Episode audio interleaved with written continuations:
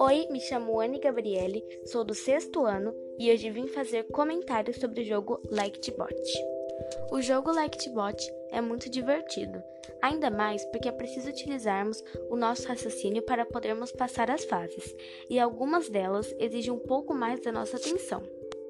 Esse jogo consiste em sequenciar instruções que levem o robozinho, o personagem principal do jogo, a acender todas as posições do tabuleiro que estão definidas na cor azul. Agora estarei dando o significado de cada setinha do jogo. P1 e P2. Ambos servem para executar outros comandos. PROC 1 e 2 servem para dar a continuidade à sequência de jogadas. Lâmpada serve para acender os bloquinhos. Seta reta serve para andarmos para frente. Seta direcionada para a esquerda serve para virarmos para a esquerda. Seta direcionada para a direita serve para virarmos para a direita. E mola, que serve para pularmos.